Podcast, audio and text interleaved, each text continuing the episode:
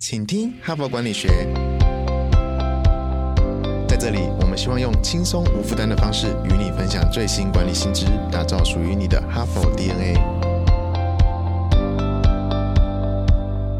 我是节目主持人杨玛丽 Mary。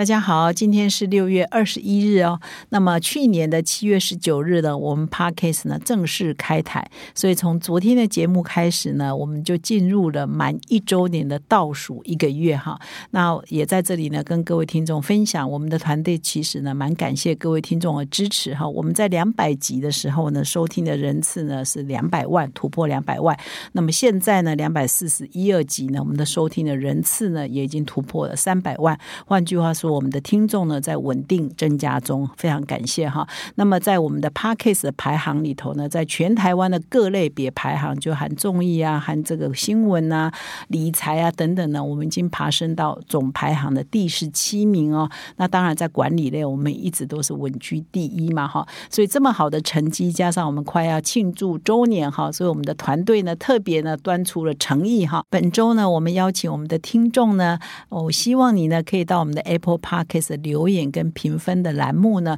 给我们按赞了哈，给我们五颗星了，拜托哈。那另外，请你留言给我们哈，请你跟我们分享啊，你听了我们的节目的一些心得，包括说哪一集对你帮助很大呀，或者是说你最想推荐你的好朋友收听哪一集哈？因为 Parkes 有一个特色嘛，你可以很轻易的找到第一集、第二集，一直找到现在两百四十几集哈。哪一集呢？你是最想推荐给你的亲朋好友也来收听哈？那么，请你留言之后。呢，就截图，那传到我们这一集节目底下资讯栏，加入哈帕连接呢。从这里传给我们的小编，那只要你上传了留言跟截图给我们呢，每一个人都有小礼物啊，神秘的小礼物是我们团队呢精心设计制作准备的哈，所以欢迎各位听众呢来给我们留言，来给我们打气，来给我们一起呢迈向一周年。那么接下来呢，我要继续分享我们这一周的主题哈，点燃每个员工的天赋哈。如果呢你是一个主管，你有没有想过说，其实你的员工有很多潜能是没有开发的？那么，其实如果你是一个部署的话，你有没有经常觉得，如果主管授权给你啊，可以做一些决定的话，你是不是会经常觉得，其实你可以做得更好呢？哈，所以本周呢，我们的主题呢，就是在探讨，不管从主管的角度，从员工部署的角度来一直看，怎么样激发每一个员工的潜力哈跟天赋。那今天呢，我要持续来分享这个非常有名的管理学者 Gary Hamel 哈默教授呢，他是伦敦商学院的非常有名的。的策略的教授，他其实很多研究呢跟变革有关，所以呢，除了在《哈佛商业评论》上发表蛮多篇文章的之外呢，他其实也出版蛮多本书的，包括说启动革命啊、竞争大未来，或者是人本体制哈，这些呢在台湾都有中译本哈，所以如果你对他有兴趣的话，也可以去找他的书来看。那刚好呢，都是由天下文化出版，也就是我们集团的出版社出版的哈。那么今天呢，我持续分享的是他两年前呢，在我们中文版的《哈佛商业评论》也把它当成我们的其中的一期的封面故事啊，叫“小员工启动大变革”哈，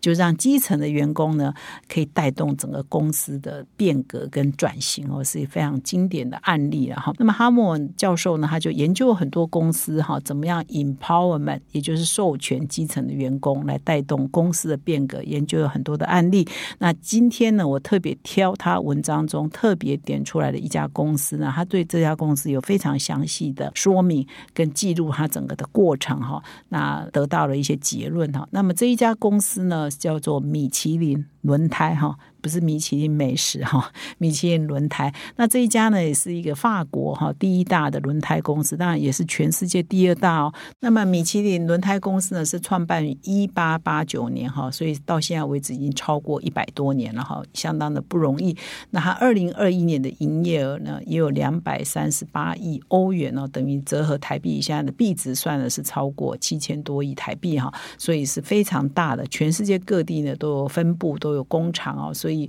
蛮大的一个集团哈。那么他在二零一二年开始呢，进行了这个基层的变革哈，就是赋权的变革。那么这一篇文章啊，就是记录从二零一二年一直到他文章发表前二零二零年，他们到底怎么做一些天翻覆地的从基层由下而上的，而且从一个点扩充到全公司的呃组织的变革哈。那围绕的核心就是 empowerment，就是赋权啊，就授权给第一线的员工。他哈默指出说，其实米其林这家公司哈，我们是台湾人可能不是那么了解，就是说他这家公司是一个法国公司，而法国呢其实也蛮有它的官僚或者有一些习性，有一些传统的文化。那米其林这家公司呢，从成立以来呢，一直都是有挑战这种呃既定的一些传统习性或官僚文化的这样的一个基因呐哈。其实他们最早的共同创办人之一叫爱德华米其林哈，他就提出了他们在一百多年前的公司的价值观之一呢，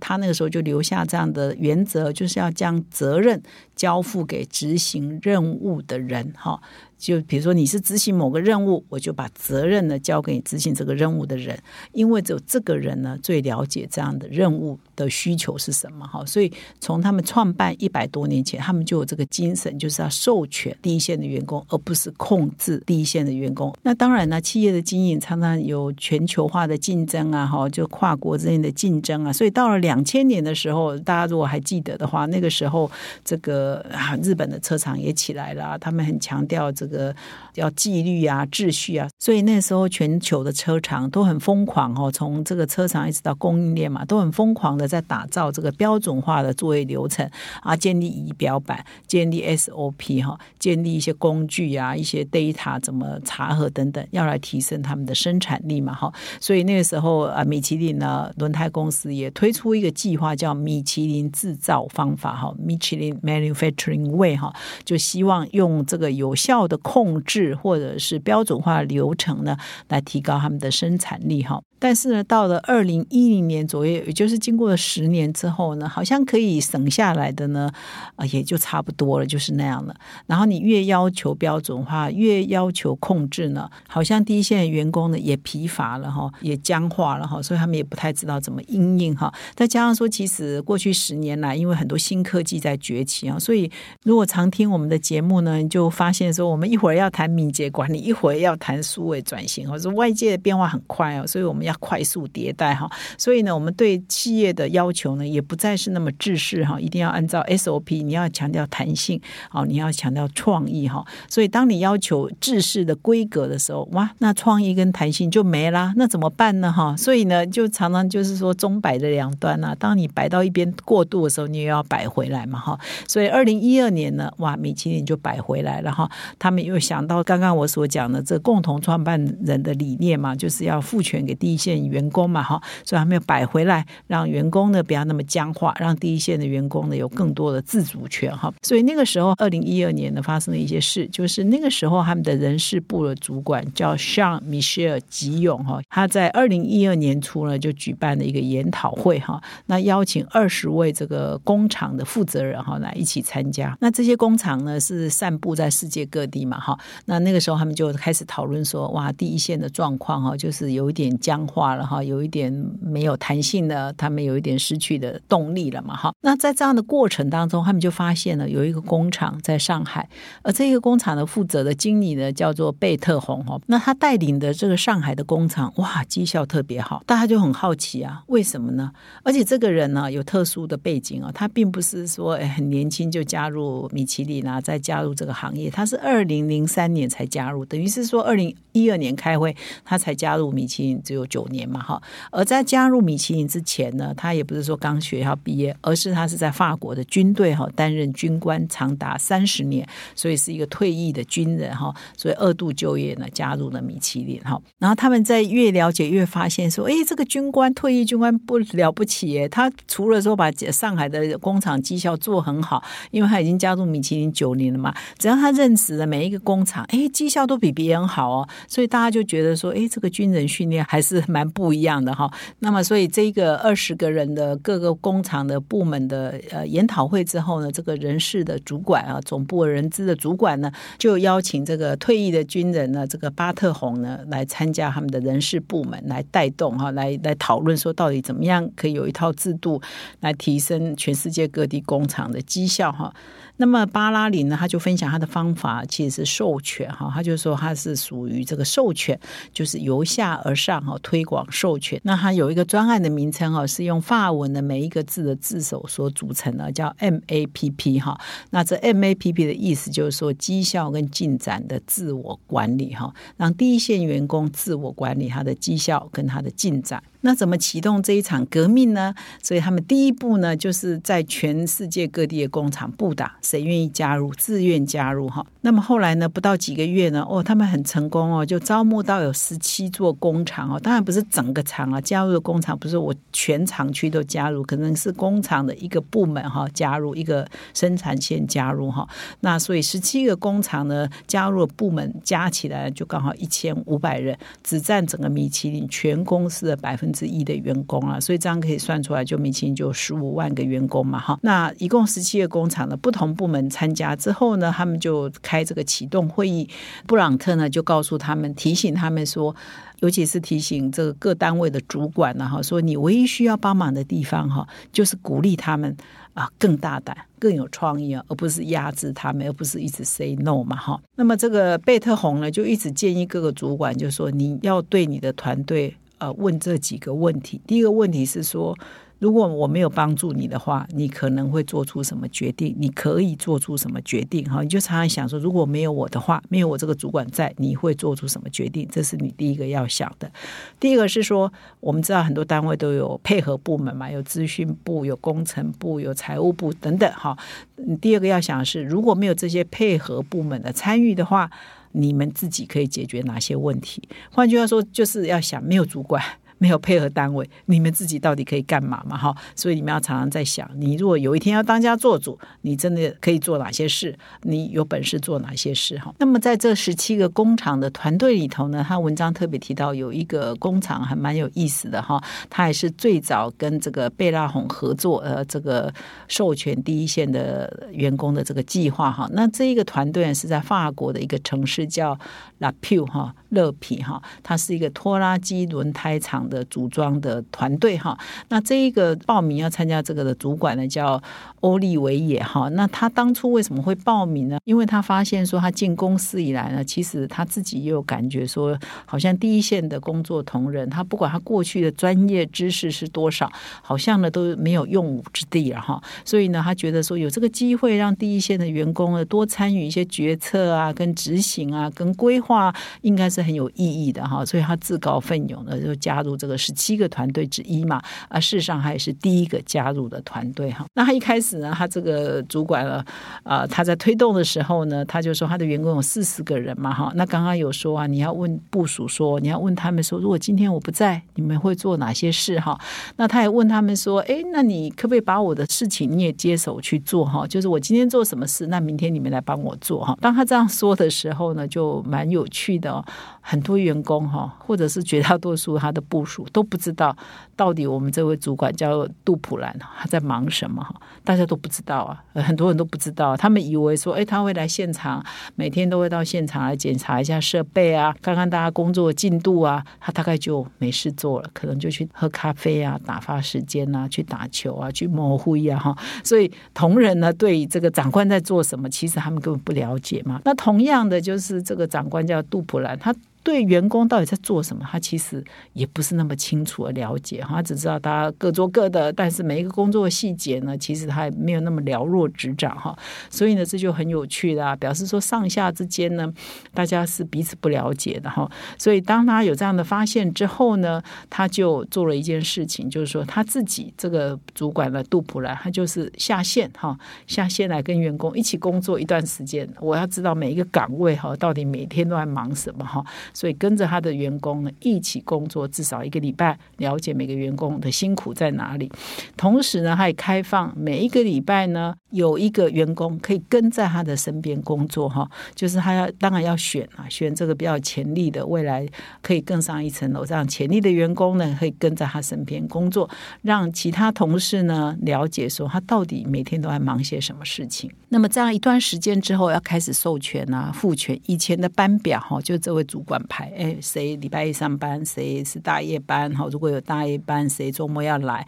谁是下午班哈？以前都是长官排，现在呢，他第一件授权的事情呢，就是班表。你们自己排哈，然后他只是设立了一些条件，比如说每一次的班表一定要每一项专业的人都要在，你不要说某一种类型的人缺哈，每一种类型的人都要在哈，都要至少有一位操作员，这样碰到事情才可以解决嘛。他只设了这个前提条件，其他呢就让他们自己去排。那么这四十个人呢，自己开始排了之后，就发生一些有趣的变化。他们以前呢，可能资深同事呢，可能年纪比较大，可能还会排。排到大夜班，所以现在呢，他们自己就有一个共识哦，年纪大一点的不要排大夜班了了哈。所以年纪大一点的人就从大夜班全部都转到日班去哈。那同时呢，他们也让同事呢可以有一些调假的弹性哦多一点。比如说你今天这个人临时要请假，可以跟另外一个人换班表。以前可能很僵化，要换很困难，现在呢就弹性增加很多哈。所以呢，一段时间之后，他发现说他们排的呢不会比长官排的更差，排的更有效率，而且。大家。更高兴啊，配合度更高啊，所以这个长官呢就非常高兴，也很惊讶，说：“哎，竟然他们可以做的比我更好哈！”所以这是一个第一个初步的体验。那之后呢，当然就越来越多事情，也就授权他们的这四十个人的部署团队呢，第一线的员工来自己做决定。那他们在这十七个工厂呢，还有另外一个团队哈，这个文章也特别写出来哈，他们是在德国的洪堡这个城市呢有一个工厂，那这个工厂呢专门生产轮胎中要。用的这个钢丝啊，胎圈钢丝或者是细圈的钢丝哈。那么事实上，在整个呃生产的流程里头，在过去呢，工厂的这个每日生产目标以前是由主管确定的嘛，主管来排嘛，就规定你每天要生产多少嘛哈。但是有的时候呢，目标呢可能偏低哈，因为他不了解现况，搞不好员工很好混哈。有时候又偏高，你不了解他的困难，你以为他在混呢，事实上是他有遇到一些困难哈。所以现在呢，他就把每日日的生产目标交给第一线去决定。好，那刚好他在做这个推动这个第一线授权计划的时候，刚好他这一个工厂有引进了最新的机器嘛，哈，那机器要导入呢，事实上很花团队很多的时间，而且呢，上下游的沟通呢是蛮花一些呃，比如说班表跟班表之间的交接呢，要花很多的时间。那以前呢，不明就里的长官 哈，所以叫不明就里，就是说他事实上只知道方向，不太知道细节，长官呢可能就干预很多嘛，哈，所以交接呢就很耗时。啊，也不很具体。他现在都把这个工作呢，就交给第一线的员工哈。你们两个交班的团队，自己在交班之前有 overlap 哈，有共同，比如说来个二十五分钟啊，三十分钟，你们自己彼此交接。那么你们自己决定有什么问题，你们应该怎么解决。然后在机器刚交接的时候，每日的生产目标呢是可以有变动的。那等到机器都顺了之后，才有新的一些生产目标哈。最后还是可以达成目标。所以你只要定下这样的规矩，你不要管。他管那么细，管那么多，是他们第一线员工的绩效呢也是非常的好。那么这一个计划呢，就从这样十七个工厂啊，就是一千五百人开始。那从一个比如说这一个厂的一个单位呢，扩展到这个厂第二个单位、第三个厂单位，从十七个厂呢又扩展到其他的厂哦。所以这个授权第一线员工的这样的赋权的计划，就在这个米其林集团内呢如火如荼的进行了哈。那么很多地方呢都可以看得到成效了哈。比如说。刚刚讲这个红宝的工厂啊，它的生产力呢，到了二零一六年的时候啊，从二零一二年开始推嘛，二零一六年三四年呢，他发现说，哎，他的工厂生产力增加了十个 percent 哦，而且呢，他的厂内的员工数哈增加了三分之一，但是不用再增加任何主管哈，不用再任何行政人力哈，因为他们自己呢就可以搞定很多事嘛哈，所以呢，他的这个附加价值就提升了，他的这个呃 profit 也就会提升嘛哈，那他这个赋权的方案。那到一直统计到二零二零年的年初呢，为他们公司呢创造了高达五亿美元的这个制造的改善的价值哈。所以在二零一二年一直到二零零一九年担任米其林的执行长，叫桑多米尼克呢，他就公开的表示说，这个推动这个赋权计划哈，事实上是他任内最自豪的成就之一了哈。所以显然这个赋权的计划也改变了整个米其林的文化跟绩效。那事实上这篇文章啊，呃，远远的深度跟广度比我刚刚分享的来的多，因为这篇文章蛮长的，也非常仔细的描写这个过程。但是因为我现在时间的限制呢，没有办法跟各位啊详细的来说明文章内的精华的内容哈，所以还是邀请各位听众到我们的说明栏点击文章的连接，可以看更多。节目的最后呢，我也要跟我们的哈帕听众分享一个难得的优惠的资讯哦。如果你平常听我分享哈佛商业评论的内容，觉得还是不过瘾，想要看更多、阅读更多哈，或者是可以自行搜寻更多大师的精彩观点，你就要把握现在哦。我们有一个国际书展的同步订阅优惠方案，只要订阅我们的数位版一年哦，我就加送你一个月的校企，还要加送最新畅销的管理热门好书一本哦。订阅的优优惠直到六月三十日，请点击下方资讯栏哦。感谢你的收听，我们明天再相会。